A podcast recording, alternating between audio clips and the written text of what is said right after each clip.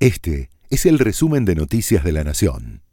Estas son las noticias de la Nación de la tarde del martes 4 de julio de 2023. Horacio Rodríguez Larreta y Gerardo Morales presentaron sus propuestas contra la corrupción en el convento donde detuvieron a José López, incluyendo la eliminación de jubilaciones de privilegio para presidente y vice, reducir los cargos políticos a la mitad, reducir gastos del Congreso y fijar un límite de presupuesto e impulsar la ficha limpia para candidatos, además de obligar al presidente y sus ministros a poner su patrimonio en un fideicomiso ciego, entre otras cosas organizaciones sociales de izquierda, agrupadas en la unidad piquetera, que se manifestaban con un corte total del tránsito en el puente Pueyrredón, extendieron la medida de fuerza hacia la 9 de julio.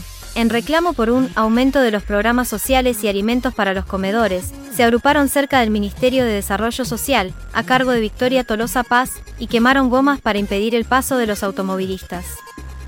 El lunes 3 de julio fue el día más caluroso jamás registrado a nivel mundial, según datos de los Centros Nacionales de Pronóstico Ambiental de Estados Unidos.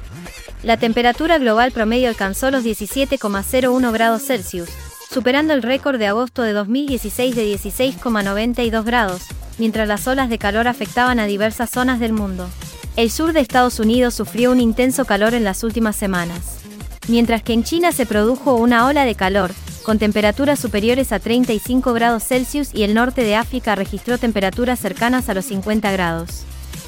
Murió Tabaré Gómez Laborde, humorista y creador de Diógenes y el Linchera, la tira que se publicó sin interrupciones desde 1977 hasta ahora y que le dio una enorme visibilidad a su labor, que también se publicó en revistas como Humor y que ilustró múltiples libros infantiles.